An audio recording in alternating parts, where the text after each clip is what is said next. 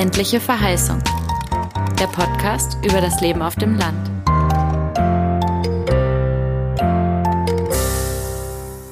Hallo und herzlich willkommen zu einer neuen Ausgabe unseres Podcasts Die ländliche Verheißung. Ich freue mich sehr, dich heute mitnehmen zu können nach Wiesenburg. Ich weiß nicht, ob du von Wiesenburg schon mal was gehört hast. Das liegt ungefähr zehn Kilometer entfernt von Bad Belzig.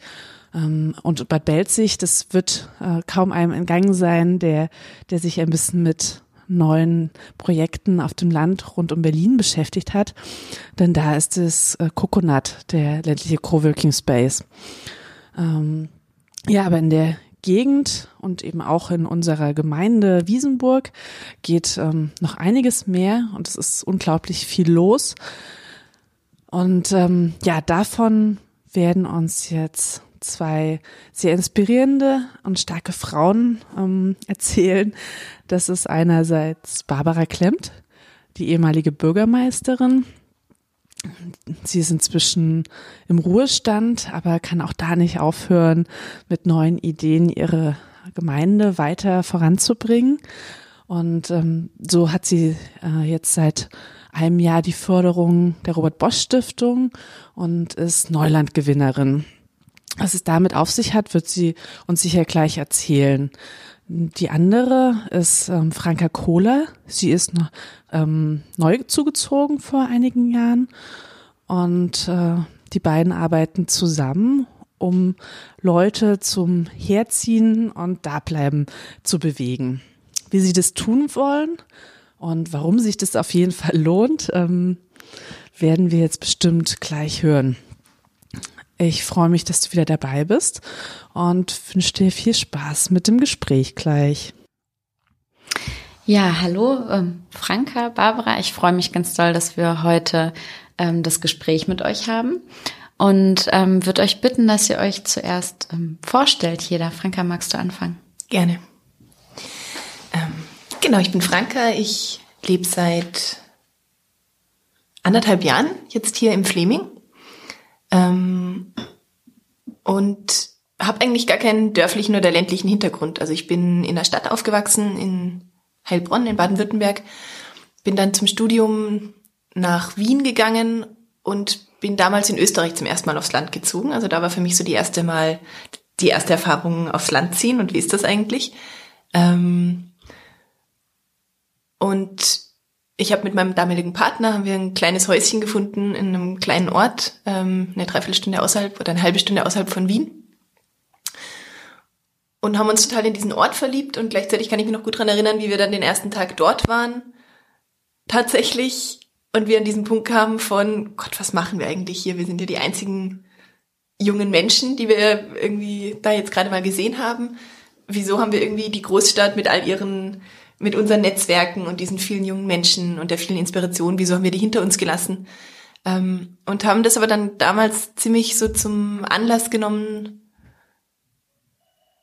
zu schauen, wie geht's denn, dass wir uns hier das Leben aufbauen, das wir eigentlich haben möchten und haben geschaut, was braucht's denn, dass einfach noch mehr aus unserem Bekanntenkreis rausziehen. Und in den fünf Jahren, die wir dort gelebt haben, sind 30 Leute aus unserem Bekanntenkreis mit rausgezogen in das Dorf und die Dörfer nebenan und wir haben ein soziales Zentrum aufgebaut mit Coworking Space und ähm, und dadurch ist irgendwie so eine irre schöne Positivspirale in Gang gekommen. Und da war für mich ganz viel Learning, was auch für jetzt meinen zweiten Schritt aufs Land, nämlich hier im Fleming, irgendwie, was mir, was mich viel bereichert hat oder was mir auch viel Inspiration gegeben hat und auch Zuversicht, wie es gehen kann. Weil wir dort eben genau diese Erfahrung gemacht hatten, ja, es ist Landleben und es ist ganz nah dran an der Natur und es ist einfach ganz viel von dieser ländlichen Idylle und gleichzeitig viele Menschen mit einem, nennen wir es mal, urbanen Mindset. Also viele Menschen, die irgendwie viel rumgekommen sind, die sich mit spannenden Themen auseinandergesetzt haben und gleichzeitig aber eben nicht als abgeschlossene Gemeinschaft, sondern wirklich eingewoben in die Dorfstruktur. Also deswegen hatten wir irgendwie mit vielen Menschen, die eben auch rausgezogen waren, zu tun und gleichzeitig auch viel mit den Leuten, die schon immer dort leben. Und das war irgendwie eine ganz spannende Mischung für uns. Und ähm, es war wunderschön und trotzdem war für mich einfach klar, ich möchte zurück nach Deutschland. Und dann gab es so einen ganz kurzen Zwischenstopp in Berlin, wo ich gedacht habe, na gut, vielleicht gebe ich mir jetzt nochmal diese Großstadterfahrung, obwohl ich eigentlich schon für mich gemerkt hatte, ja, ich möchte auf dem Land leben und das ist absolut richtig. Und dann war es meine Hündin, die einfach gar nicht auf die Großstadt klargekommen ist. Und wegen der war dann eigentlich dieser Grund, ich muss diesen Hund aus der Stadt schleunigst rausbringen. Ähm, und das war die Frage, wie und wohin. Und dann ist das Coconut immer wieder aufgetaucht. Und dort gab es so eine Möglichkeit, dass man einfach mal für einen Monat dort mitarbeiten kann. Kannst du kurz erzählen für die, die es nicht wissen, was das Coconut ist? Mhm.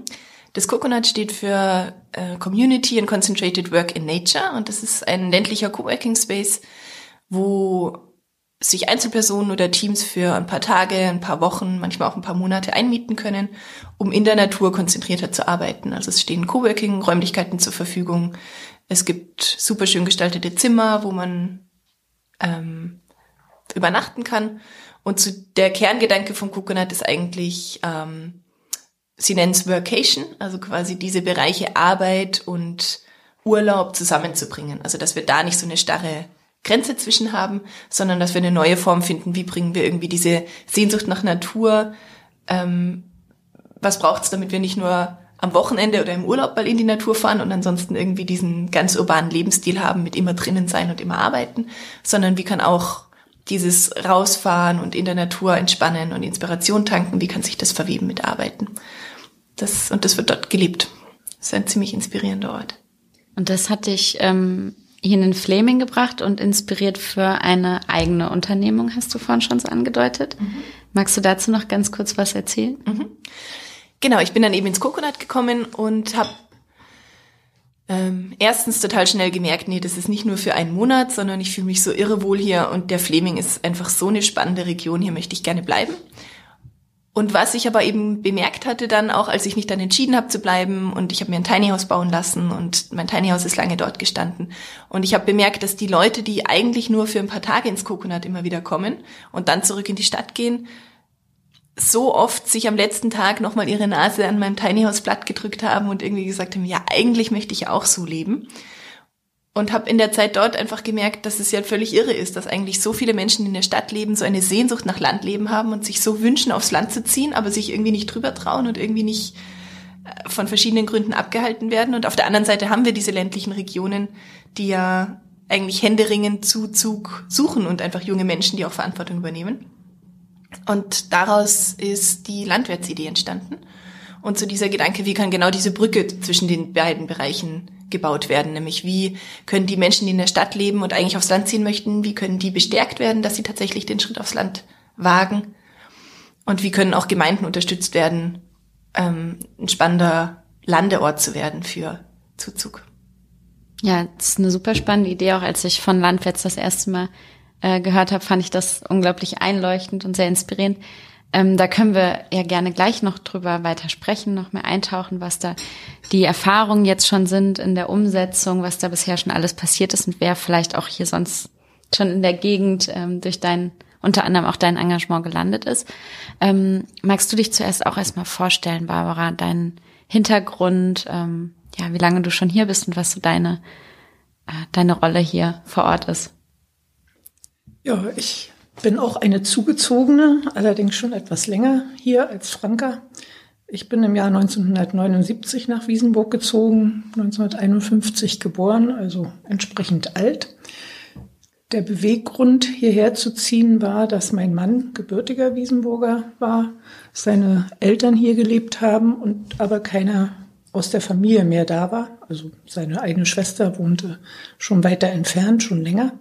Und wir wollten uns wieder auf das Dorf orientieren, weil ich aus einer bäuerlichen Familie stamme und auf dem Dorf groß geworden bin und mich in der Stadt, in der ich zu dem Zeitpunkt gelebt habe, in einer Neubauwohnung vierter Stock einfach nicht wohlgefühlt habe. Meine Kinder waren auch viel lieber draußen. Zwei hatte ich zu dem Zeitpunkt bereits und deshalb fiel die Familienentscheidung, wir ziehen nach Wiesenburg. Meine Schwiegereltern haben sich über unsere Entscheidung gefreut. Sie waren beide noch im Berufsleben, obwohl Schwiegervater schon nicht mehr, aber sie hatten plötzlich wieder Leben um sich. Und der weitere Werdegang war, dass ich neben der Tatsache, dass wir hier unser Haus gebaut haben, äh, Arbeit gesucht hatte, unter anderem dann 1984 in der Gemeinde angefangen habe, als meine Tochter, das dritte Kind, geboren war. Und zunächst stellvertretende Bürgermeisterin nur in Wiesenburg war. Die gab es zu dem Zeitpunkt hatten wir eine hauptamtliche Verwaltung ja in jeder kleinen Gemeinde. 1989 äh, wurde ich dann Bürgermeisterin, 1990 wieder und habe dann seitdem in dieser Funktion leitender Verwaltungsbeamter mit unterschiedlichen Bezeichnungen in Wiesenburg gearbeitet. Wir wurden eine Verwaltungsgemeinschaft, ein Amt und sind inzwischen eine einheitliche Gemeinde, also eine Gemeinde mit 14 Ortsteilen geworden. Ich bin jetzt fast fünf Jahre, im Januar werden es fünf, im Ruhestand äh, und bin aber weiterhin an dem Leben hier im ländlichen Raum interessiert, hatte die Möglichkeit unter anderem die Neulandgewinner-Idee der Bosch Stiftung kennenzulernen. Noch während meiner dienstlichen Tätigkeit war ich in einem Durchgang Mitglied der Jury und habe mitbekommen, welche Projekte sich so bewerben und was da alles so entsteht und gemacht wird. Ich war zu Konferenzen, zu Fachtagungen und habe gesehen, dass das eigentlich das ist, was ländlicher Raum gerade in Ostdeutschland braucht. Als ich dann im Ruhestand war und mitbekommen habe, dass sich eine weitere Ausschreibungsrunde zeigt, hatte ich hier für uns äh, praktisch den Antrag gestellt, Neuland-Projekt zu werden für den Hohen Fleming mit diesem Projekt, das da lautet nach heutiger Bezeichnung Neuland Hoher Fleming, finden, ankommen, hierbleiben, haben wir genau die Themen, die Franka eben schon angesprochen hatte, äh, als Projektinhalt, nämlich das für sich hoffentlich richtige Dorf finden, wobei Franka die Ergänzung mit Gründen und so weiter da ganz prima macht.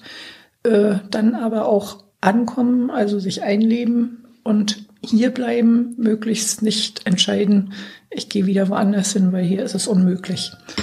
Äh, ja, aus meiner beruflichen Tätigkeit weiß ich, dass alle Dörfer eigentlich äh, mit unterschiedlich viel Engagement ein aktives Dorfleben haben und äh, dass es für jemand, der in ein Dorf zieht, auch darauf ankommt zu wissen, wie fühle ich mich da und so weiter.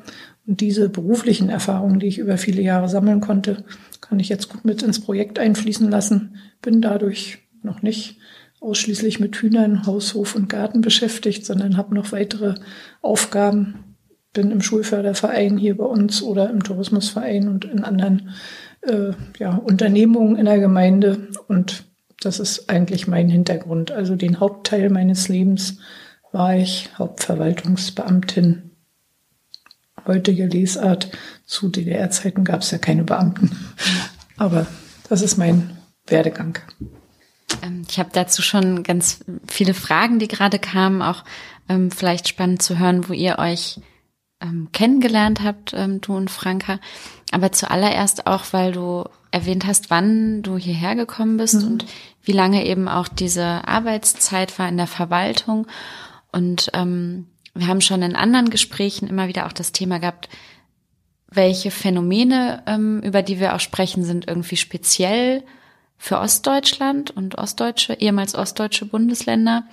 Ähm, und was, was ist deine Sicht darauf? Was würdest du dazu sagen? Wie hat sich das verändert? Also von ähm, der Zeit vielleicht kurz nach der Wende oder mhm. bis, bis heute? Also was, ähm, siehst du, wie sich da vielleicht die Herausforderungen verändert haben oder vielleicht auch ähm, eine bestimmte Meinung, die man ganz lange hatte, was das Landleben braucht ähm, und wo da Unterstützung hingehen mhm. soll. Und hat sich das bestätigt oder hat sich das verändert für mhm. dich? Ich fange mal mit dem ersten Teil der Frage mhm. an. Ähm, was ist das Besondere in Ostdeutschland? Also eigentlich ist ländlicher Raum ländlicher Raum. Natur und Landschaft ähneln sich häufig.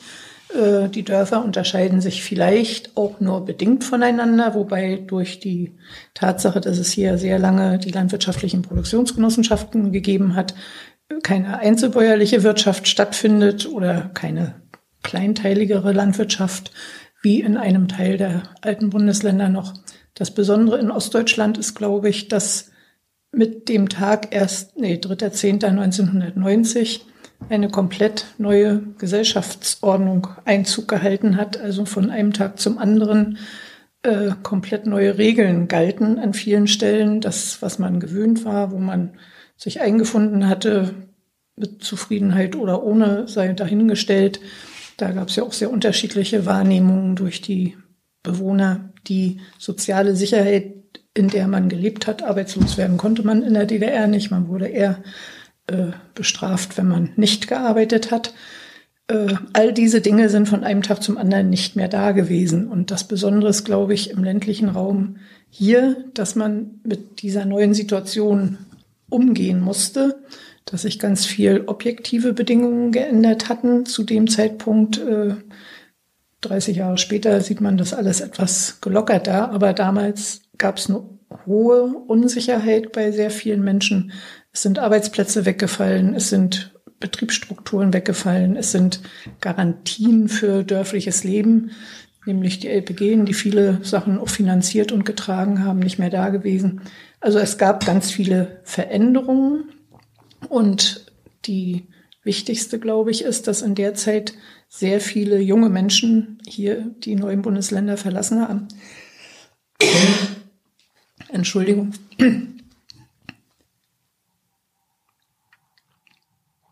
Weil es für sie hier keine Perspektive mehr gab in dem Moment. Also alles das, was äh, Eltern und Großeltern gelebt hatten und wo man sich vielleicht auch hin orientiert hat, war unsicher geworden. Deshalb ist man dahin gegangen, wo man höhere Sicherheit vermutet hat. Es wurden ja sogar Prämien dafür gezahlt, dass Leute, die hier arbeitssuchend waren, weggegangen sind in die alten Bundesländer und sich dort Arbeit gesucht haben. Also die 5000 D-Mark damals, äh, um den Umzug zu unterstützen, sind ja Fakt gewesen. Und es hat hier in den neuen Bundesländern ganz besonders den ländlichen Raum getroffen, weil äh, die klassischen Arbeitgeber des ländlichen Raums plötzlich verschwanden oder sich erheblich reduziert haben. Und ich glaube, diese Situation, wir hatten auch sehr viel Kontakt zu einem Amt in Bornhöved in Schleswig-Holstein, äh, wo die, die Dorfstrukturen vielleicht sogar ähnlich sind, also die Einwohnerzahlen und so weiter. Aber die Tatsache, dass hier praktisch eine gesellschaftliche Umwälzung stattgefunden hat, die ganz viele Bereiche berührt hat, aber den ländlichen Raum besonders, äh, unterscheidet uns einfach von westdeutschen Regionen mit ähnlichem Hintergrund. In dem Neulandgewinnerprojekt gibt es ein Kooperationsprojekt, wo äh, ein Bereich aus dem Sauerland kooperiert mit einem äh, hier bei uns an der Oder. Und äh, da merkt man, dass selbst vor dem Hintergrund, wir werden alle älter, äh, die Geburtenraten sind nicht erheblich gestiegen und so weiter. Junge Menschen fehlen eigentlich auch in Dörfern in den westdeutschen Bundesländern, äh, dass trotz alledem immer noch die Unterschiede auch da sind, weil einfach bestimmte Strukturen, wie schon gesagt, die einzelbäuerlichen äh, Wirtschaften und so weiter hier gar nicht wieder so entstanden sind, jedenfalls nicht im Hohen Fleming, höchstens in der Prignitz oder so, wo auch die Bodenzahlen noch ein bisschen günstiger sind. Und dass man aber trotz alledem an ähnlichen Problemen dran ist im Moment. Die haben weniger mit der Infrastruktur zu tun auch, aber vor allen Dingen ist man bei dem Thema wie schaffen wir es, jüngere Menschen im ländlichen Raum zu halten oder sie zum Zurückkommen zu bewegen, beziehungsweise überhaupt auch in ländliche Räume zu ziehen? Da sind, glaube ich, mittlerweile auch viele Dörfer in den alten Bundesländern dabei.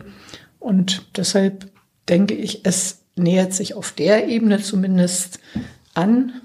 Viele andere Dinge unterscheiden uns auch weiterhin, weil einfach bestimmte kulturelle Traditionen oder Verständnisweisen anders sind. Aber äh, die Hauptsache, die ich eigentlich sehe, ist die Tatsache, dass wir praktisch 1990 doch einen sehr starken Umbruch hatten. Ich habe den im beruflichen erlebt, die Kommunalverfassung, die erste, die wir hatten, mussten wir lernen, weil die, das Gesetz über die örtlichen Gemeindevertretungen, das in der DDR galt, zwar auch für Gemeinden zuständig war, aber es hatte einen anderen Hintergrund. Also die kommunale Selbstverwaltung war anders. Wir waren die unterste staatliche Ebene und nicht eine eigenständige Institution, Gemeinde.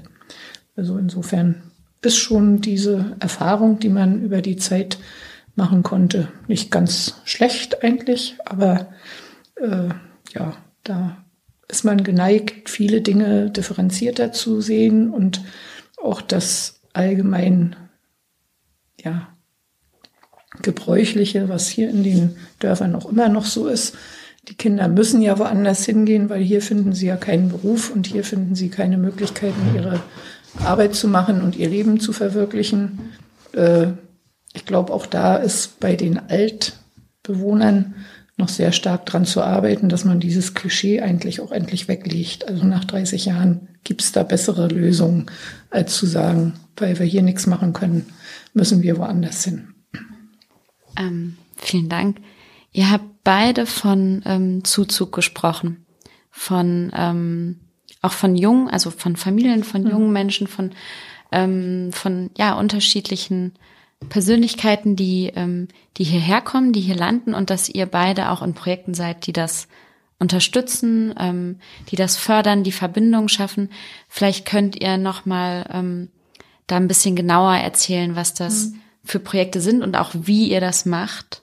Also wie diese Projekte Leuten hier beim Ankommen helfen und ähm, auch noch mal aus den Projekten aus eurer Arbeit heraus beschreiben, was das für einen, was ihr darin für einen Wert seht oder gibt es da eben auch ähm, Herausforderungen, aber ich nehme mal an, sonst würdet ihr die Arbeit nicht machen und da mhm. euch nicht engagieren, wenn ihr nicht darin auch eben den Zugewinn oder die Wichtigkeit sehen würdet. Franka, magst du es nochmal von Landwärts uns da so ein bisschen mitnehmen? Was passiert da genau, wenn ich jetzt Teilnehmerin von Landwärts bin? Mhm.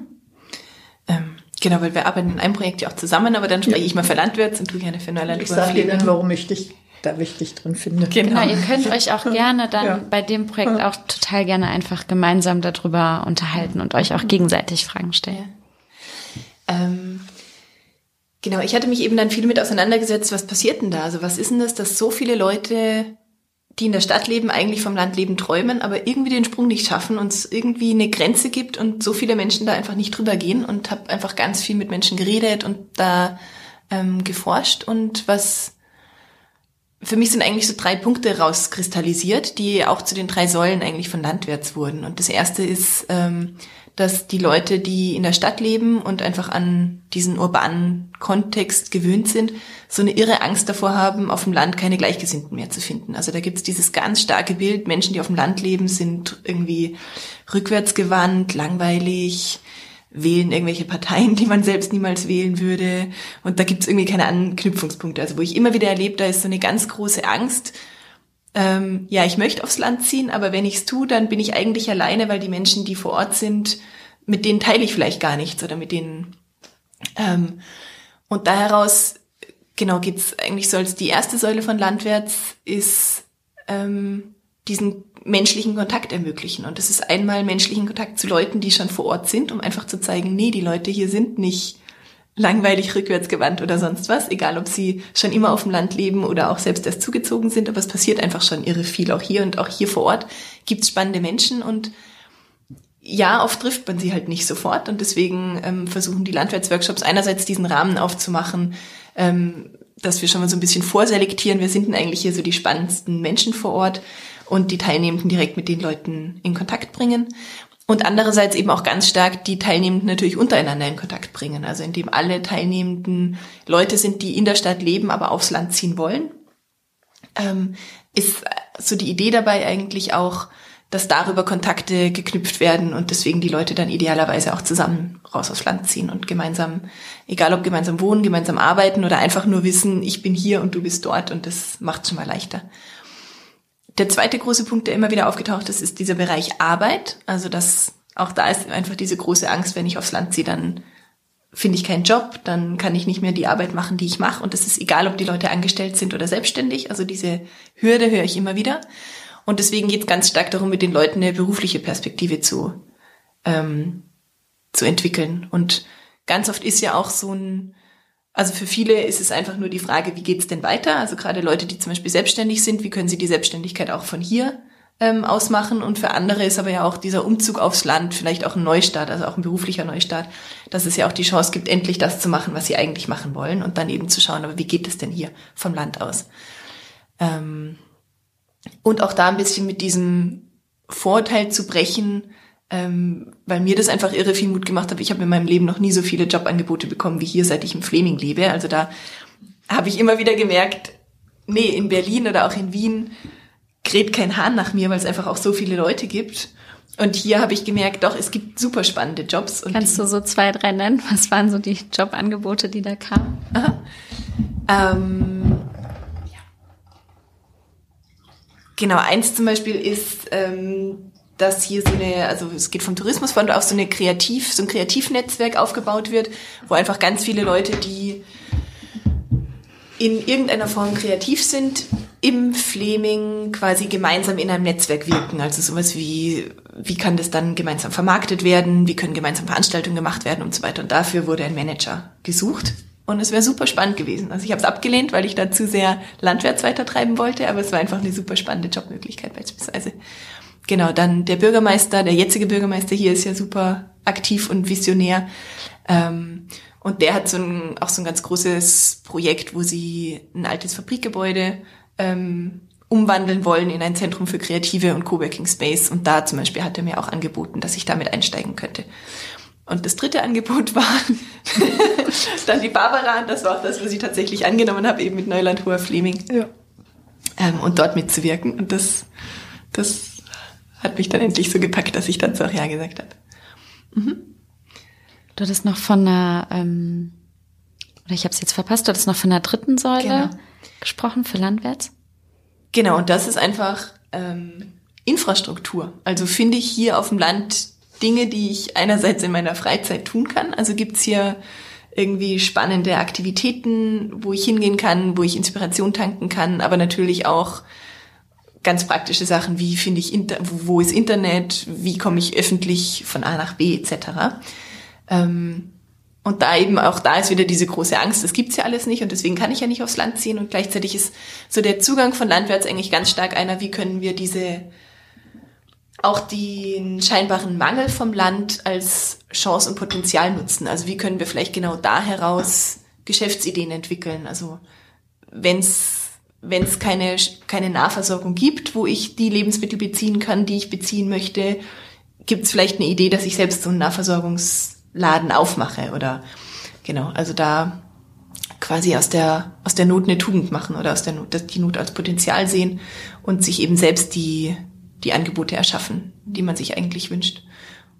Und das passiert ja natürlich auch ne, in dem Moment, wo einfach mehr Leute mit dem Wunsch danach überhaupt rausziehen, gibt's auch die Nachfrage und ich habe, bevor wir ähm, bevor wir dann über euer gemeinsames Projekt noch mehr hören, ähm, hatte ich gerade auch sofort die Frage einmal, ob wie das so angenommen wird, ob die Leute, die sich vorher an deinem Tiny House die Nase platt gedrückt haben, jetzt tatsächlich auch die sind, die ähm, bei Landwärts teilnehmen?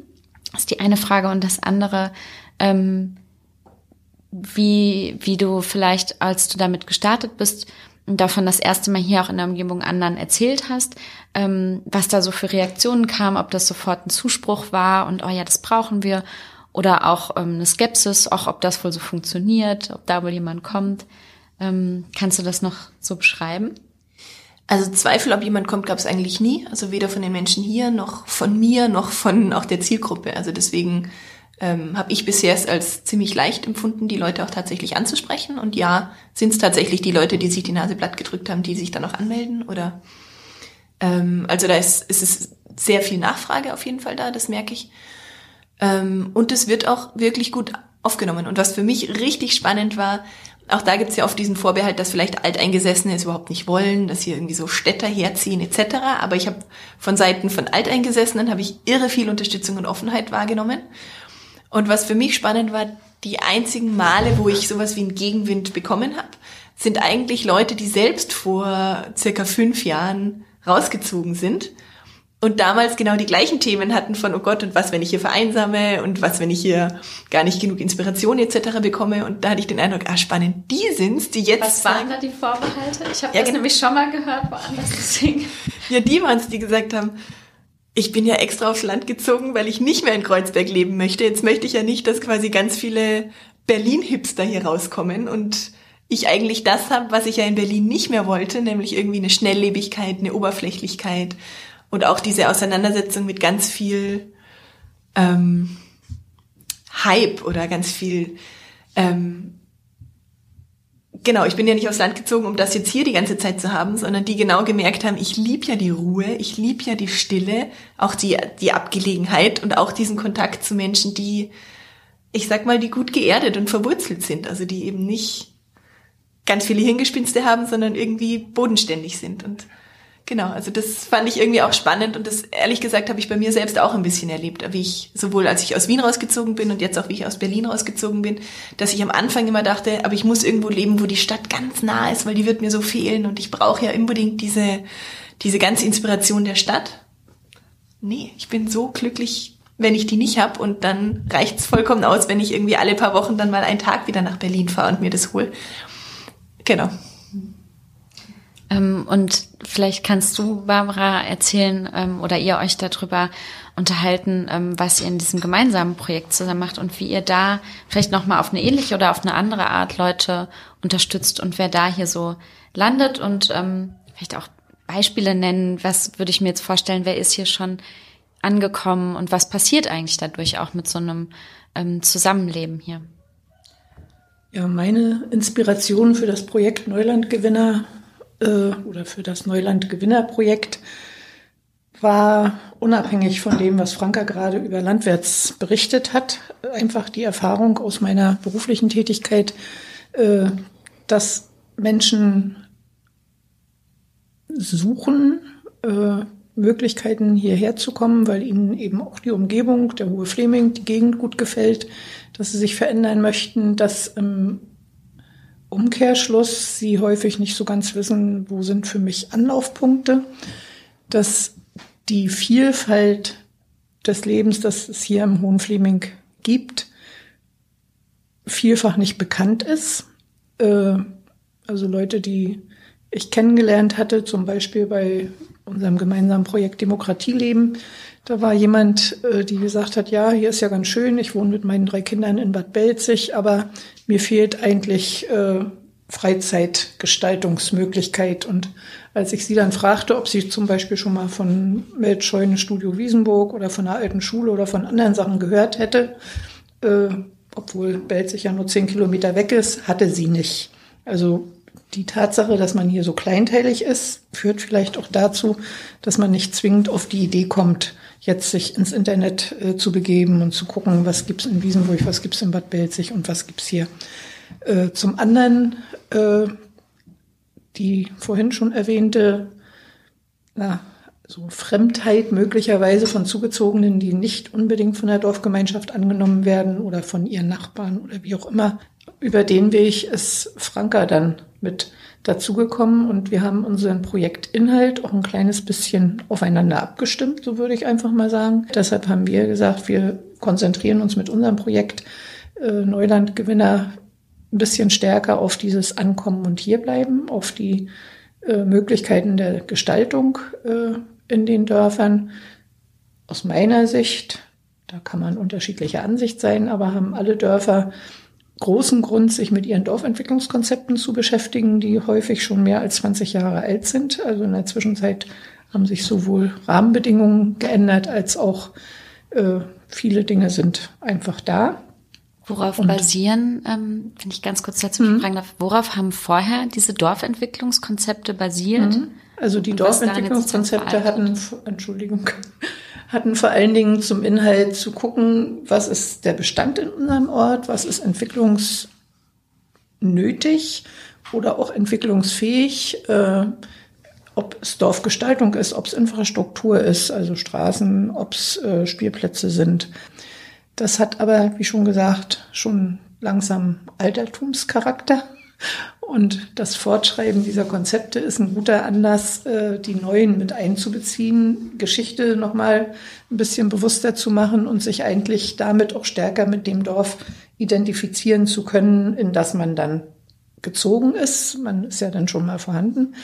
Und äh, die Alteingesessenen glaube ich, müssen auch für sich das Gefühl haben, dass jetzt nicht irgendjemand von außerhalb kommt, der sagt, was man alles falsch macht und was man doch viel besser und viel anders machen könnte. Ob er nun aus einer größeren Stadt kommt oder aus einem anderen Landstrich, ist egal, sondern tatsächlich sich gemeinsam neue Ziele steckt und überlegt, was müsste sich verändern oder muss sich überhaupt etwas verändern. Und das ist ein Teil des Neulandgewinnerprojektes, da eben Unterstützung zu geben, äh, über diesen Weg sich besser einzuleben und einzufinden und dann auch tatsächlich hier zu bleiben. Super spannend. Ähm, ich habe gerade überlegt, ähm, während du gesprochen hast, ähm, dass es jetzt auch ganz viel, so unabhängig von den konkreten Programmen, die ihr gestaltet und hier gemeinsam initiiert, sehr viel ähm, für mich gerade um Sichtbarkeit ging und Kommunikation. Ähm, also dass die Dinge eben auch nur, weil es hier ein, klein, ein scheinbar kleinerer Rahmen ist als in der Stadt, trotzdem man vielleicht gar nicht weiß, wo sind die Räume, ähm, in die ich gehen kann, wo ich Unterstützung bekomme, wo ich Gleichgesinnte finde. Das fand ich total spannend, weil man, ähm, man, sag ich mal, von außen kommt, so dieses Bild vielleicht doch hat, ja, da ist ja alles vernetzt und alle wissen alles und eben dann kennt man wahrscheinlich auch die Angebote. Das fand ich gerade total spannend, dass es das, ähm, dass es diesem erstmal diesem Bild ähm, überhaupt nicht entspricht, sondern es da auch, wie sag ich mal, so eine Öffentlichkeitsarbeit braucht und so eine Vernetzung. Ähm, das ist mir gerade einfach so, das wollte ich teilen, das ist mir hängen geblieben, das fand ich super spannend. Ähm, und ähm, wir haben ja vorhin, bevor wir äh, ähm, angefangen haben aufzunehmen, das Gespräch aufzunehmen, hatten wir auch ganz ähm, kurz schon das Thema angeschnitten, so überhaupt von ähm, Engagement und was für eine Rolle ähm, Engagement, vielleicht auch ehrenamtliches Engagement im ländlichen Raum bedeutet. Und ich würde darauf gern irgendwie nochmal zurückkommen, was das, ähm, ja, was das für euch vielleicht unabhängig auch von euren Projekten einfach ideell bedeutet, ähm, dass man sich hier vielleicht einbringen muss. Das wäre jetzt eine Frage oder eine ähm, Frage von meiner Seite. Muss man sich hier einbringen, weil eben einfach auch manche Dinge nicht sofort einfach da sind und selbstverständlich sind und weil manche Dinge vielleicht dafür das ähm, Geld dann fehlt oder die ähm, eben auch nach der Wende geschlossen worden sind, vielleicht Institutionen, ein Kindergarten oder eine andere Versorgung auch. Ähm, ja, was ist da für euch so die Rolle von, von Engagement? Einmal vielleicht für diese Infrastrukturen, für ein kulturelles Leben, aber dann auch ähm, darauf sozusagen, wie da Menschen zusammenkommen. Also was hat das für eine Rolle für euch? Ähm, genau, aus meiner Sicht gibt es ja zwei unterschiedliche Formen von Engagement. Und das eine ist eher das klassische Ehrenamt, was super wichtig ist und wo du vielleicht, wo du vorhin auf jeden Fall einige super spannende Sachen gesagt hast, die du vielleicht gleich nochmal sagen möchtest. Deswegen würde ich jetzt eher den anderen Bereich noch beleuchten, den ich eben auch sehe. Und das ist eher das, was was man vielleicht Social Entrepreneurship sonst woanders nennt, ne? Und was oft, glaube ich, nicht mit einem ländlichen Kontext zusammengedacht wird, aber ähm, was ich eben super spannend finde, also eben genau nochmal diese Frage zu stellen, was sind denn Bereiche, wo es hier was braucht, wo ich wirklich einen Mangel sehe und wie und wie kann ich mich dafür engagieren, nicht einfach nur in meiner Freizeit, sondern wie kann ich idealerweise sogar eine Arbeit für mich selbst finden, ähm, die nicht nur für mich persönlich Sinn macht, sondern die wirklich auch hier für die Region Sinn macht. Ne? Also eben auch hier wieder Stichwort äh, Landwärts ist es einfach genau das für mich. Ne? Also es ist einerseits ist es meine Arbeit, und gleichzeitig sehe ich, was es hier für einen wichtigen Beitrag leistet oder genau eben das Coconut, was ja irgendwie auch so ein großes äh, Vorzeigeprojekt hier aus der Region ist. Ähm, was natürlich ein Unternehmen ist und was gleichzeitig einfach so viel Mehrwert hier für die Region schafft. Also das finde ich einfach ein ganz spannendes Thema nochmal zu beleuchten. Wie können diese beiden Bereiche verknüpft werden? Ähm, genau, und auf der anderen Seite ist es einfach ich merke, mir tut's ehrlich gesagt sogar gut. Ich habe den Eindruck, in der Stadt gibt's fast alles. Also da kam ich immer wieder in so ein Gefühl von, naja, was soll ich denn jetzt hier gerade noch tun? Also ich habe Ideen, aber eigentlich hat die eh schon mal jemand umgesetzt. Oder es ist irgendwie, es ist schon so eine Hülle und Fülle da und irgendwas tut mir und ich habe den Eindruck auch anderen Menschen auch immer wieder gut, in, äh, in einem Umfeld zu leben, wo es offensichtlich gewisse Dinge braucht und dann gestalten wir die. Also dann, dann machen wir die. Also wir gehen nicht nur hin als Konsumierende, sondern man muss ein Stückchen mehr aktiv werden. Aber das, das gibt einem ja auch Energie oder da ist ja auch irgendwas Schönes drin, in, äh, selbst aktiv zu werden. Und da, das ist für mich was irre Schönes auf dem Land, dass ich einfach den Eindruck habe, die, die Bereitschaft dazu ist ziemlich hoch. Und das sind jetzt irgendwie, seien es irgendwelche, was weiß ich, Frauenkreise, aber seien es irgendwie auch ganz praktische Dinge wie Pfingstbaum aufstellen oder ähm, beim Osterfeuer dabei sein. Also eben auch genau jetzt hier wieder Stichwort ähm, Dorfgemeinschaft. Also auch ähm, wo ich immer wieder berührt bin, auch bei uns im Dorf, wenn ich einfach mitkriege, wie die Leute einfach zusammen anpacken und irgendwie in so einer Selbstverständlichkeit. Feuerwehrgarage jetzt, ne? Ja, ganz ja. genau. Und einfach mhm. in der Selbstverständlichkeit hinkommen und anpacken und das ist, es gehört dazu. Und es ist ja nicht nur ein Geben, sondern man bekommt ja auch irre viel dadurch, dass man eben nicht konsumiert, sondern dass man mitgestaltet und unterstützt und mit anderen gemeinsam werkelt. Mhm.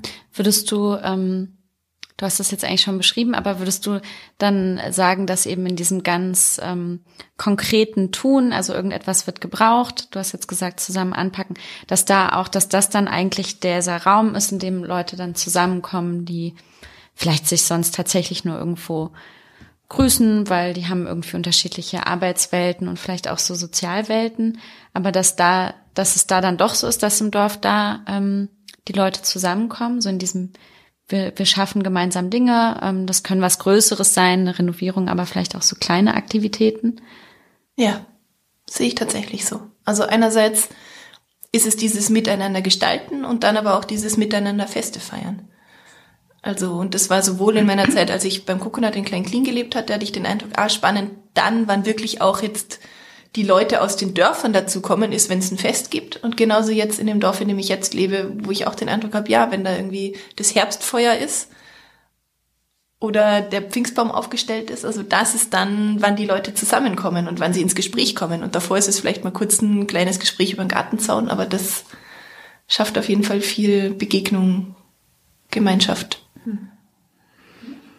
Ja, da würde ich gleich mal anknüpfen. Also die Begegnung und Gemeinschaft auf der Ebene, die Franka gerade genannt hat, äh, glaube ich, ist ein Qualitätsmerkmal der Dörfer. Also kein professionell und beruflich veranstalteter Treff, äh, wenn ich jetzt mal die aktuellen Weihnachtsmärkte nehme, in Größenordnungen, wo Leute dastehen, ihre Leistung anbieten, ihre Ware anbieten und ein Karussell, weiß ich, für die Kinder noch da ist und so weiter, sondern tatsächlich häufig relativ ja, niedrigschwellig äh, man sich einfach treffen kann und diese Traditionspflege oder dieses äh, Miteinander etwas machen wollen, was in dem Dorf wichtig ist, praktisch eine Rolle spielt, auch ins Gespräch zu kommen. Also, und ich glaube, die Möglichkeit auch für Neuankommende, darüber in die Dorfgemeinschaft mit reinzukommen, ist relativ hoch. Wenn man denn rechtzeitig mitbekommt, was stattfindet, ist wieder die Frage der Kommunikation.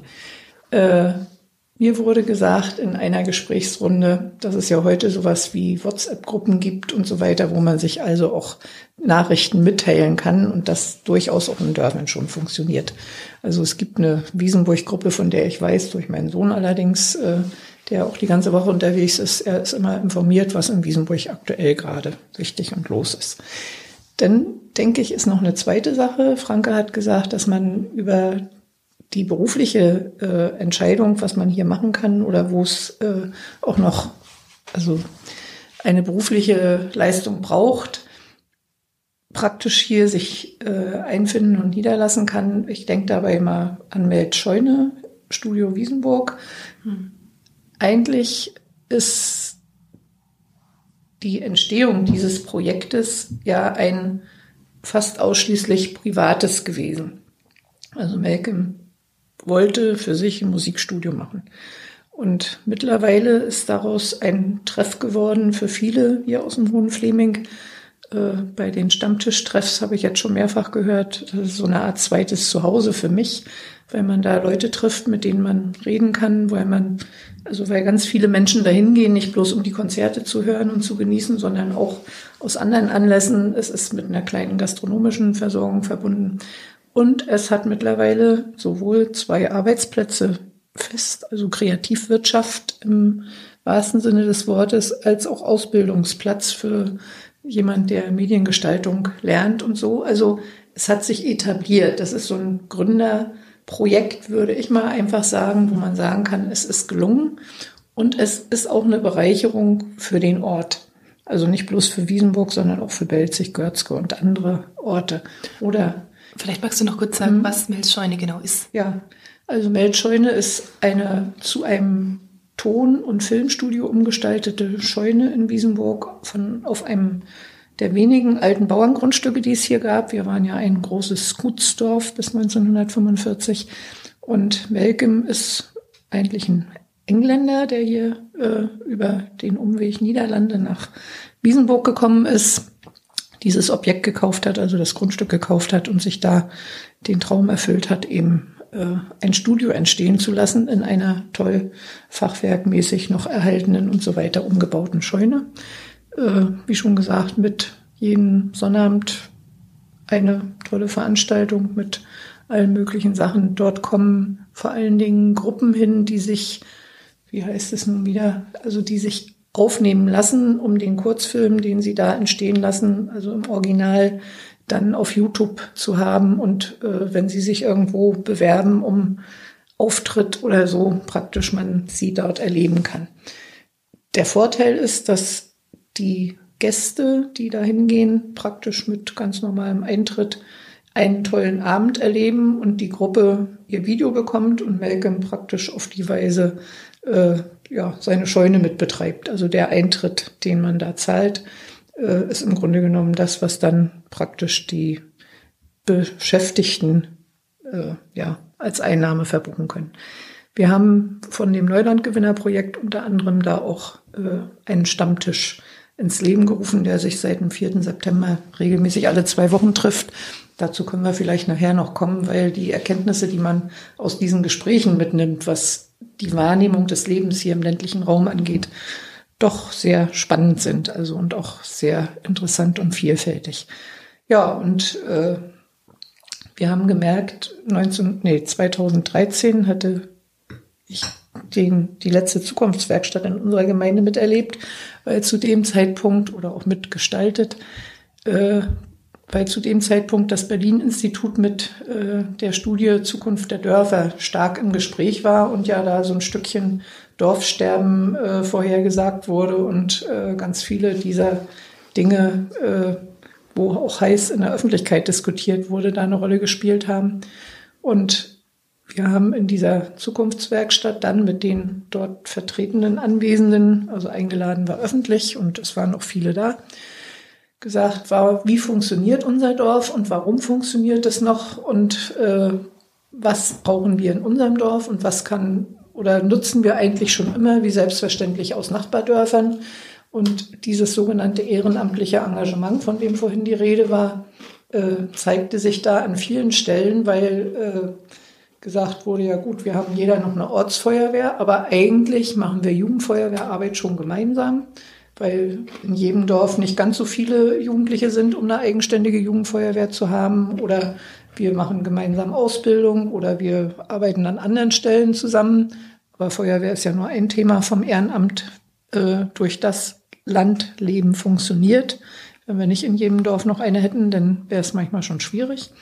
Äh, das nächste ist, dass äh, eigentlich die sogenannten Rentnertreffs, also die Möglichkeit für im Dorf lebende Rentner sich mindestens einmal im Monat zu begegnen, ganz unterschiedlich gestaltet mit Geburtstagskind, Kaffee und Kuchen oder auch ohne und so weiter, eigentlich nur durch aktive Menschen aus dem Dorf selbst funktionieren. Also einer oder zwei haben sich den Hut aufgesetzt, ohne auch Mitglied irgendeines Vereins oder so zu sein, gehen ins Dorfgemeinschaftshaus und äh, machen da etwas. Franke hatte schon gesagt, die Frage Maibaum aufstellen oder ähnliches äh, bietet gute Möglichkeiten. Also wer zum Rentnertreff gehen möchte, muss sich nicht vorher erst irgendwo anmelden, sondern kann da hingehen und es spricht sich in den Dörfern ja auch rum. Es funktioniert. Es funktionieren auch viele Kindertagesstätten mit Unterstützung von Eltern, also bestimmte Angebote für die Kinder werden dann auch mit den Eltern gemeinsam gemacht. Wir hatten hier in der Gemeinde zum Beispiel eine Kita in einem Dorf, was direkt an der Landesgrenze zu Sachsen-Anhalt liegt. Da gab es dann rückläufige Kinderzahlen. Wir waren dann schon unter zehn und haben ernsthaft überlegt, wie kriegen wir die Öffnungszeiten dieser Kita so gestaltet, dass sie den Eltern auch noch etwas bringen. Dann hatte ich mit dem Ortsbeirat gemeinsam äh, damals jung gebliebene Omas gefunden. Also die haben sich aus dem Dorf dann auch bereit erklärt. Äh, und wir haben mit denen Ehrenamtsvereinbarungen abgeschlossen und sie sind äh, mit in die Kita gegangen und haben äh, eben die Nachmittagszeit bis die Eltern kommen konnten und die Kinder abholen, dann mitgestaltet. Also sind, nachdem die hauptamtliche Erzieherin nach Hause gegangen ist, in der Kita gewesen und haben dafür gesorgt, dass die Eltern eben nach ihrem beruflichen Tag äh, ihre Kinder noch in Empfang nehmen konnten oder so. Aber das sind alles Beispiele, die zeigen, dass man in solchen Dörfern situationsbezogen äh, reagieren kann und äh, das eine hauptamtlich, das andere ehrenamtlich oder auch beides zusammenspielend hinkriegt, äh, viel individueller vielleicht manchmal als in größeren Orten oder in Städten. Wiesenburg unterscheidet sich auch schon an vielen Stellen, obwohl es ja auch keine, keine Stadt ist. Aber mit 1300 Einwohnern sind hier oftmals auch schon andere Verhältnisse. Also bei uns ist das, was in Mützdorf, wo Franka jetzt wohnt, äh, ein Straßen, nee, ein Dorffest ist, ist bei uns eben ein Straßenfest zum Beispiel. Ne? Und das wird dann auch von den Bewohnern in Eigeninitiative organisiert. Also man macht sich die Dinge, die einem selbst auch wichtig sind und hat da die Möglichkeit, sich mit anderen zu treffen und sich kennenzulernen. Also diese äh, Kommunikation miteinander, dieses Miteinanderreden, wie Sie auch schon gesagt hatten, ist, glaube ich, ein, eine Ebene oder ein Weg, hier Themen äh, rauszufinden, an denen es ein Interesse gibt, an denen einzelne oder mehrere Menschen äh, sich auch beteiligen möchten und wo man Probleme, die es schon gibt, wenn man eben nicht mehr mobil ist und nicht zum Einkaufen nach Wiesenburg oder nach Belzig fahren kann, äh, auf andere Weise angehen könnte. Ja. Ich wollte noch eine Sache ergänzen zu diesem Thema sich einbringen, aber auch sich vernetzen.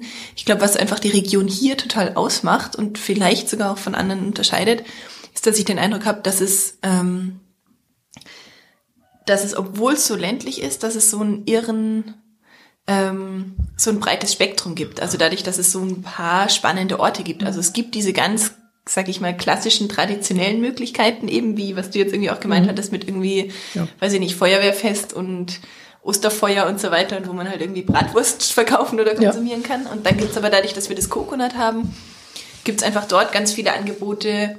Also jetzt gerade war eben diese Kreativsause zum Beispiel, wo wo es wirklich ein richtig reiches Workshop-Angebot gibt, auch an, ähm, an allen möglichen verschiedenen Kreativitätssachen. Dadurch, dass wir aber auch das ZEC haben, gibt es ganz viel im Bereich Persönlichkeitsentwicklung.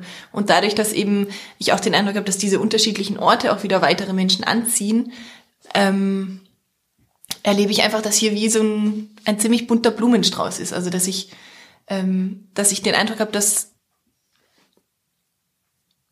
dass dieses, was es hier eigentlich alles gibt, dass das in der Stadt auch oft gar nicht gesehen wird. Also deswegen war es ja auch unsere, unser Gedanke für Neuland Hoher mhm. Fleming, tatsächlich eine Homepage aufzubauen, um das mal sichtbar zu machen, was es hier eigentlich gibt, ähm, um auch dieses Vorteil ein bisschen abzubauen, dass quasi die einzige Möglichkeit, wie man irgendwie mit Leuten in Kontakt kommen kann, ist eben beim Bratwurstessen und gleichzeitig passiert es aber auch beim Bratwurstessen. Also das ist irgendwie so, genau. Das Vielleicht kann ich da nochmal anknüpfen. Äh, also eine Erkenntnis, die bei mir immer wieder Aha ausgelöst hat, ist auch, dass selbst die hier schon länger Wohnenden viele Projekte gar nicht so wahrnehmen oder zur Kenntnis nehmen. Wenn ich an die Bahnhofsgenossenschaft denke, äh, die sich gegründet hat, um das Bahnhofsgebäude Wiesenburg zu kaufen und es praktisch vor dem Verfall zu retten. Also es war schon eine ganze Weile leerstehend und geschlossen.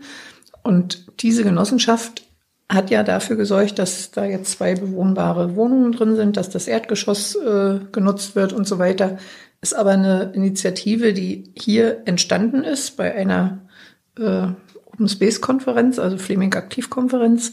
Und wenn ich denn manchmal so mitkriege, dass Leute gar nicht wissen, dass es eigentlich eine Genossenschaft gibt, oder also auch wie gesagt, Alteingesessene, merke ich, dass es also im doppelten Sinne wichtig ist, über das, was an Vielfalt und an Initiativen in dieser Region existiert, zu informieren. Manchmal ist man neugieriger auf Dinge, die einem noch unbekannt vorkommen. Also wenn ich jetzt an das Kodorf am Bahnhof denke, was sich da entwickeln soll und will, äh, wird immer wieder gesagt, na, was heißt denn überhaupt Kodorf? Und was heißt denn, äh, also, dass da auch ein äh, gemeinschaftlicher, also ein Coworking-Raum entsteht? Und äh, was sind denn Tiny Häuser? Und äh, also die Tatsache, dass es auch nötig ist, dieses, diese Entwicklung zu kommunizieren und teilweise zu übersetzen, was für jüngere Leute heute alles schon ganz normal ist oder auch für jemand, der aus, mit dem Hintergrund wie Franka hierher gekommen ist, äh, selbstverständliche Begriffe und Ausdrücke sind und man sich dahinter den Prozess vorstellen kann, muss man dann auch wieder den länger hier oder auch anders hier lebenden Menschen äh, zugestehen, dass das für sie Neuland ist, dass sie da irgendwas hinter vermuten, was sie sich nicht erklären können. Und auch darin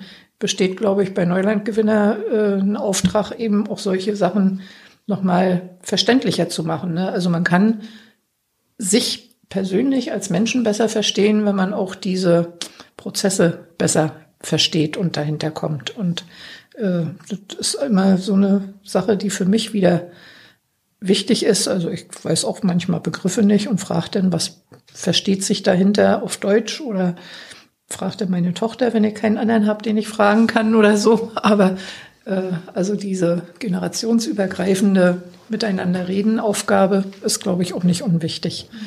Und da sehen wir eigentlich auch im Neulandgewinnerprojekt Chancen. Wir arbeiten eng zusammen mit dem Dörfernetzwerk Hoher Fleming oder mit äh, anderen äh, Vereinigungen, wo man dann sagen kann, also es ist eine gute Ebene, dieses Miteinanderreden, was ja auch äh, von Ihnen erwähnt wurde, zu üben. Und zwar so, dass man sich versteht und nicht aneinander vorbeiredet. Da waren jetzt noch mal ganz viele ähm, Sachen drin und das eine ähm, bezieht sich jetzt spannenderweise auch schon auf unsere Abschlussfragen. Wir stellen am Ende immer äh, drei Fragen nochmal so äh, an, an die Interviewgäste.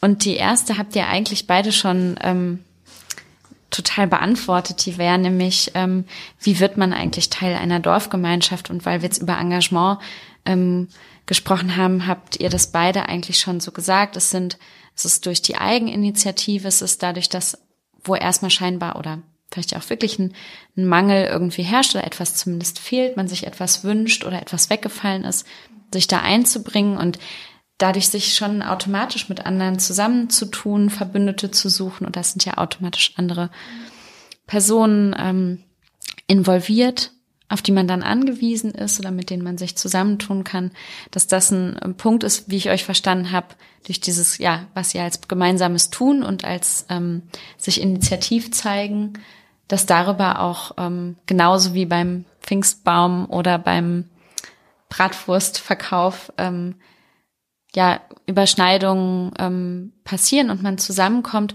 Und ich fand auch sehr schön, ähm, dass ihr das so beschrieben habt, dass ich darin eben auch keine ähm, so eine einfache Wertung gehört habe von, es muss jetzt irgendwie diese Form von Engagement sein oder es muss dahin gehen, sondern es kann in all diesen Bereichen sein. Man kann selber etwas gründen oder man kann sich auch an etwas beteiligen, was schon lange da ist und vielleicht einfach weiterbleiben, weiter da bleiben soll. Also am Erhalt und auch am ähm, Initiieren und Weiterentwickeln.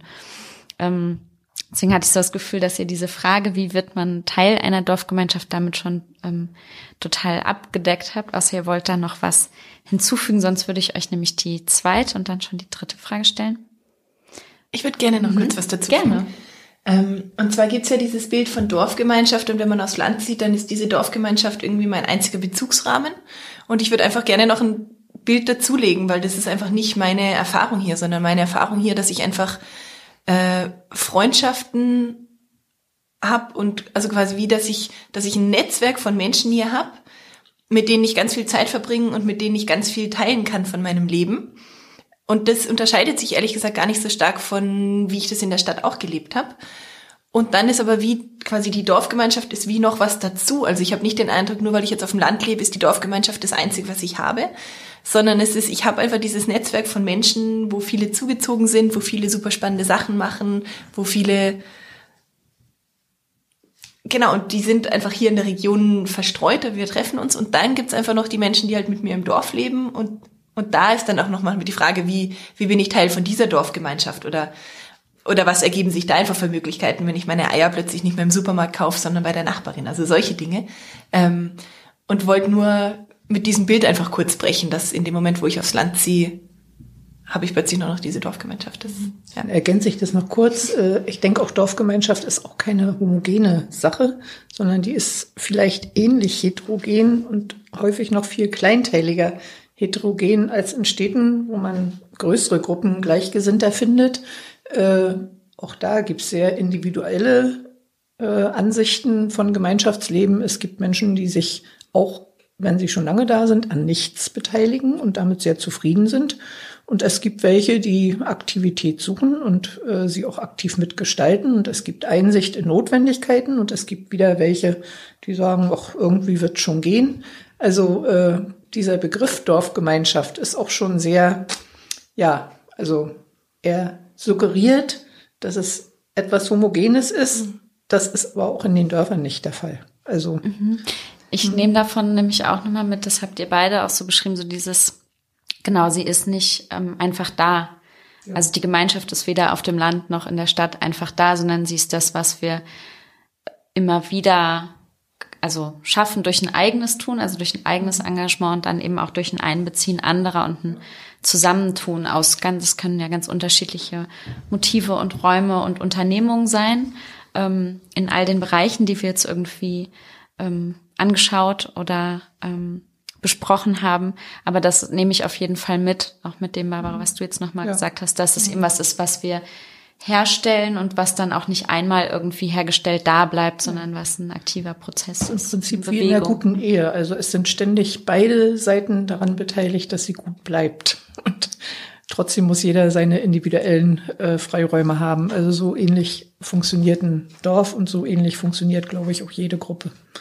Und was für mich aber dieser Riesenzugewinn ist und was ich auch echt nicht mehr missen möchte, ist dadurch, dass es eben doch Dorf ist und so kleinteilig ist, komme ich plötzlich mit Menschen in Kontakt, mit denen ich niemals in der Stadt in Kontakt kommen würde. Und das erlebe ich als riesengroßen Zugewinn vom Landleben. Also, dass ich eben aufhöre, mich eigentlich die ganze Zeit nur in einer Blase zu bewegen, wo alle mhm. gleich denken, gleich ja. wählen, gleich essen, irgendwie ähnlichen Hintergrund haben und dass ich einfach plötzlich, also sowohl vom Alter her, dass ich einfach plötzlich mit Menschen zu tun habe, die viel älter sind, viel jünger sind, aber auch vom Hintergrund und dass das einfach wie noch dazukommt. Mhm. Ja, ist besonders spannend, dass du das sagst, weil ähm, eigentlich ist ja genau das das Bild von der Stadt, dass die so viel diverser ist, was ja bei in vielen Situationen auch durchaus stimmen mag. Sprachlich, kulturell kriegt man andere Eindrücke mit, auch einfach von der Menge an Eindrücken, dadurch, dass die Menge an Menschen eine andere ist. Aber das wäre auch jetzt schon in ähm, den Gesprächen, die wir hatten, auch immer wieder genau das, was du gerade nochmal so herausgestellt hast, auch schon gehört haben, dass es eigentlich auf der Ebene ähm, ja man viel mehr mit mit dann plötzlich ja.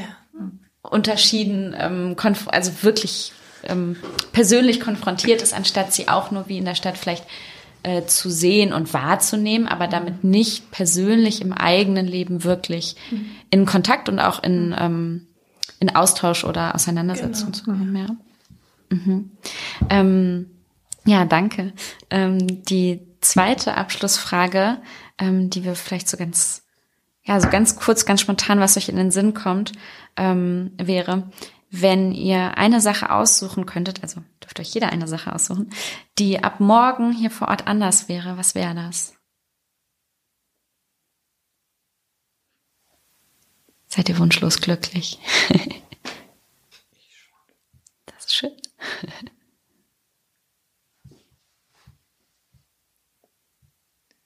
Ich könnte es auch nicht sagen, ehrlich gesagt. Nicht. Wunderbar. Wir waren, wir waren, ja beim letzten Gespräch schon im Hohen Fleming, also ich glaube, hier ist so eine Werbestrategie. Der Fleming ist schon so. Es kann morgen schon anders sein, wenn sich eine Situation ergibt, die äh, ein Handeln erfordert oder ein Verändern. Aber also gut wäre bei mir oder aus meiner Sicht äh, noch ein flexiblerer und auch auf die junge Generation ausgerichteter, also für Freizeitangebote abends äh, möglichen Personennahverkehr, wie auch immer er gestaltet sein könnte. Also internetmäßig sind wir hier gut ausgestattet. Wir haben vernünftige Anbindungen per Zug nach Berlin, nach Dessau und darüber weiter Richtung Leipzig oder wo auch immer.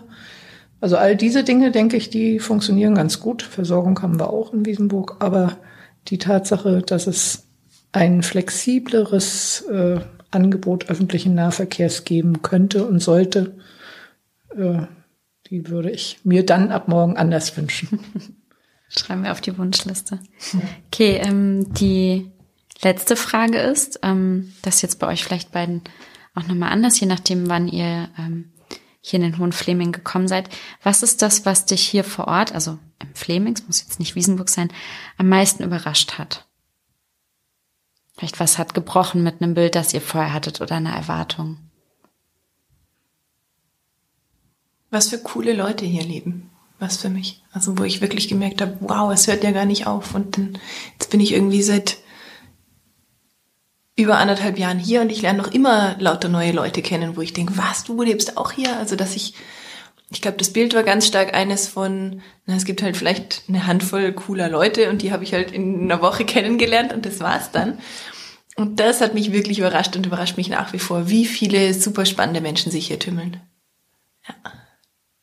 Ich könnte jetzt einfach sagen, ich schließe mich an, aber da ich ja aus einem anderen Kontext in den Hohen Fleming gezogen bin, nämlich äh, Familienzusammenschluss, hat mich überrascht, wie gut Menschen sich geöffnet haben, wenn sie meinen Nachnamen gehört haben und damit eine persönliche Beziehung zu meinem Schwiegervater, der Fernsehgeräte repariert hat, und meiner Schwiegermutter, die in einem äh, in einer Konsumverkaufsstelle Textilien verkauft hat. Wenn sie diesen Bezug herstellen können, konnten, wurden waren alle Türen geöffnet. Da gab es keine Vorbehalte mehr und ich war nicht mehr die Zugezogene, denn hier in Wiesenburg gab es und gibt es vielleicht auch heute noch äh, doch die starke Sortierung nach alteingesessen und zugezogen, auch wenn es nicht mehr in der Öffentlichkeit so doll wahrgenommen wird und obwohl Wiesenburg eigentlich ein ziemlich multikulturelles äh, Völkchen ist durch Mietwohnungen und durch ganz viel Zugezogene. Aber die alteingesessenen Familien, die ich ja 1979 noch verstärkt kennenlernen durfte, haben schon sortiert nach, das waren Flüchtlinge, die sich hier angesiedelt haben und das waren, oder Vertriebene, wie es damals hieß, und das waren die Altwiesenburger. Und in dem Moment, wo Klemmt als Altwiesenburger Name fiel, äh, ja, waren Würdest alle du sagen, Türen diese offen. Sortierung hat heute aber auch noch, jetzt muss ich da doch nochmal anschließen, ähm, diese Unterscheidung hat die heute auch noch ähm, für dich Auswirkungen? Also nicht nur auf dein Leben, sondern nimmst du das wahr, dass das nach wie vor noch Auswirkungen hat? Oder ist das eher so eine so ein Über? Also hier in Wiesenburg denke ich nicht, weil das ist relativ, wie schon gesagt, Multikulti hier und äh, wird nicht mehr so stark sortiert. In kleinsten Dörfern könnte es durchaus noch passieren. Aber nicht unbedingt, also bösartig. Und, ja, was auch in Ordnung ist. Also als wir ja. nach Mützdorf gezogen sind, waren, also natürlich war ständig ein, ah, und ihr seid die Neuen. Ja.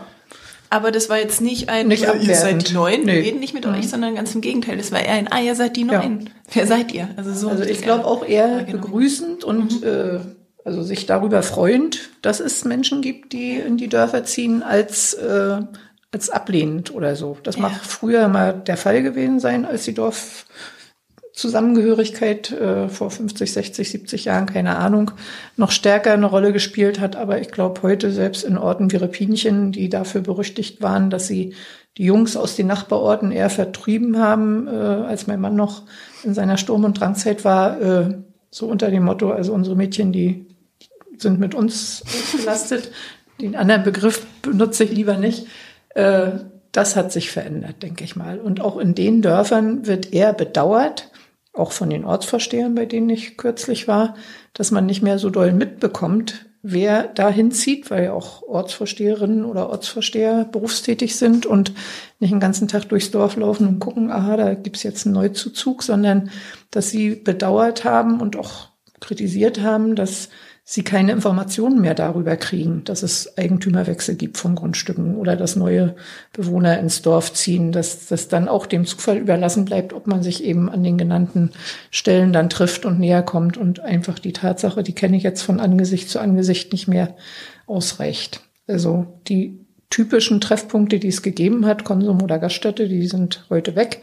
Und äh, da haben die Ortsvorsteher zum Beispiel gesagt, wir würden ja gerne wissen, wer hierher zieht damit wir sie begrüßen können, damit wir fragen können, ob sie Unterstützung brauchen oder so. Also auch die Strukturen unter heutiger bundesdeutscher äh, Gesetzgebung, diese äh, Änderung des also Datenschutzgesetzes verhindert jetzt, dass das Ordnungsamt eine Mitteilung an die Ortsvorsteher gibt, haben wir drüber nachgedacht, wie kriegt man es besser hin. Also unterschreibt jemand, der sich beim Einwohnermeldeamt anmeldet, dass er einverstanden ist, dass seine Daten oder sein Zuzug dem Ortsvorsteher mitgeteilt werden, damit man überhaupt erstmal in Kontakt kommt. Oder also die Tatsache, die spielt heute schon eine größere Rolle. Ich glaube, eine tatsächliche Ablehnung wüsste ich nicht. Je nachdem, wie man auftritt. Ne? Also wenn man kommt und sagt, ihr seid alle veraltet und ich sage euch jetzt mal, was ihr gut und besser machen müsst, äh, das wird abgelehnt, aber ich glaube, das ist überall so. Das würde auch in, in anderen Gemeinschaften oder Gruppen, Sozialräumen nicht funktionieren. Eine Sache, über die wir bisher nicht gesprochen haben, sind Kinder, die mitziehen. In einem äh, Gespräch, in dem oder in einem kleinen Treffen, bei dem auch äh, Vertreter unserer Schule dabei waren, das können Sie ja vielleicht nachher rausschneiden und noch extra zeigen oder sagen, spielte auch eine Rolle, mit welchem Wissen und mit welchem Hintergrund ziehen Kinder mit wenn die mit ihren Eltern herkommen. Teilweise auch Familien mit mehreren Kindern, für die einfach die Wohnraumerweiterung wichtig ist und so. Wie kommen Sie bei uns in einer kleinen Grundschule mit aktuell 176 Schülern an? Wenn Sie aus einer großen Berliner Schule kommen zum Beispiel, wo alle Kinder mehr oder weniger anonym waren, auf dem Schulhof oder in einer Gruppe, äh, wie nehmen Sie Freizeitangebote mit wahr? Wie bringen Sie sich ein? in gemeinsames Gestalten. Hier ist ja noch üblich, dass man Weihnachtsbasteln oder Osterbasteln macht und dies und jenes ein Schulfest veranstaltet, wie vergangene Woche oder also mit welcher persönlichen Motivation kommen Kinder ins Dorf? Sitzen sie hinter ihrem Handy oder hinter ihrem iPad oder sind damit zufrieden, dass sie ihre Spiele spielen oder ist das für die Klasse wichtig? Also die Lehrer waren ziemlich äh, unglücklich über manches, was sie in der Schule erleben. Also jetzt nicht Migrationshintergrund oder so, sondern tatsächlich Kinder von deutschen Eltern auch, die hierher kommen, die kein Sprachproblem haben, aber die einfach einen ganz anderen Alltag gewöhnt sind aus ihrem städtischen Kontext, aus dem sie kommen und nicht äh, sich zwingend hier so ganz gut in die Schule einleben und in das, was hier üblich ist. Und da hat man gemeinsam überlegt, wie könnte man es verändern und wie könnte man es anders hinkriegen. Vielleicht wäre das auch nochmal ein Thema, dass wir in unserem Bemühen, Menschen das Ankommen zu erleichtern, äh, bedenken sollen. Also, dass es sicher um Gründer und um Arbeit und um Pendeln und sonstiges geht, aber auch um was passiert mit denen, die noch unterhalb dieser Schwelle sind. Da das ja, das ist auch nochmal ein ganz, ähm, mhm. da haben wir tatsächlich auch noch mit niemandem drüber geredet. Das ist ein äh, richtig mhm. spannender äh, Punkt, nochmal so ein ganz eigener. Ähm, das war nur viel zu lang. Alles gut. Ja, ich wollte mich ähm, bei euch für das Gespräch bedanken. Ich nehme super viel neuen Input mit. Ähm, ich versuche das auch später, wenn wir die Folge veröffentlichen, auch viele Projekte, die ihr jetzt gesagt habt, vielleicht da noch mit drunter zu schreiben, dass ähm, die Zuhörer das auch alle nochmal nachverfolgen können, wo ihr so aktiv seid und was ich nochmal so ähm, mitnehme, ähm, war jetzt ganz stark eben dieser, ähm, ja, dieser Engagement-Gedanke, den ihr, ähm, den ihr stark gemacht habt. Ähm, und auch, dass man wirklich halt dieses, vielleicht auch so einen gesamten Wunsch nach, ähm, mit dem vielleicht eben auch viele eigentlich rausgehen oder was, was vielen Menschen in einem urbaneren Kontext fehlt, von so einer Selbstwirksamkeit und da wird auch irgendwas gebraucht. Also das mhm. gibt, das stiftet irgendwie Sinn meinem eigenen Leben und dann ist es auch noch ein Mehrwert für einen äh, gemeinschaftlichen Raum, mhm. egal ob das jetzt das ganze Dorf ist oder nur ein paar Nachbarn oder jemand, mit dem ich zusammenarbeite. Ähm, dann nehme ich irgendwie mit, wie ihr das beschrieben habt, wie erfüllend das ist und wie ähm, wie notwendig aber auch, also dass das zusammengeht, so die ja. eigenen Lebensgestaltung mhm.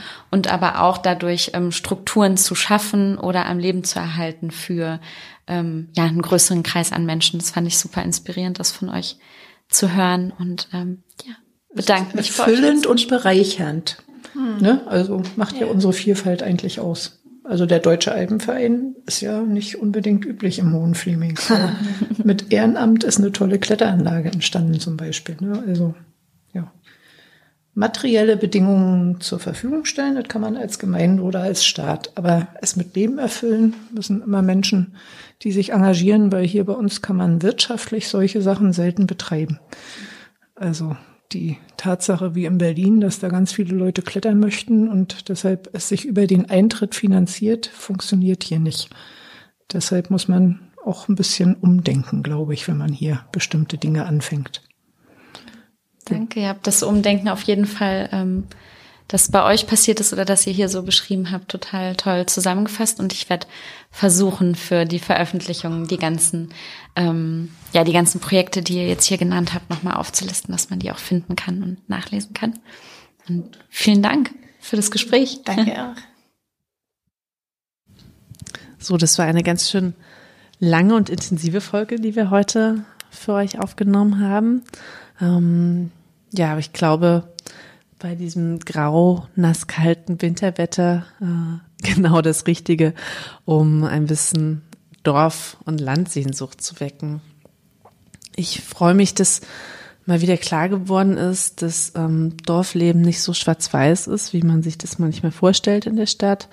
Dass es nicht einfach zwei Gruppen gibt, die Zugezogenen und die Einheimischen und äh, ja, man muss schauen, wie die ins Gespräch kommen, sondern dass es viel komplexer ist und ähm, und gleichzeitig auch nicht so dogmatisch. Ich fand sehr schön, wie wie Barbara erzählt hat, dass es äh, aber eben genau diese Übersetzung braucht, dass ähm, man ja nicht in den Ort kommen kann und, und denkt, man krempelt hier alles um und spricht von Social Entrepreneurship, Co-Housing und Co-Working und ähm, ja, das funktioniert nicht, da, da muss man eine andere Sprache mitbringen, da muss man sich einlassen, auch auf das, was es vor Ort gibt. Und ähm, ich fand sehr schön, wie Franka gesagt hat, das sind eine Menge sehr, sehr coole Leute. Und das möchte ich jetzt hier eigentlich auch so stehen lassen. Und ähm, ja, freue mich dann auf eine neue Folge, ähm, zu der wir euch wahrscheinlich mit in den Lasaner Winkel nach Mecklenburg-Vorpommern nehmen und dort ähm, über das Thema Landwirtschaft reden wollen. Soweit von uns. Ähm, genießt die Tage und bis bald. Tschüss.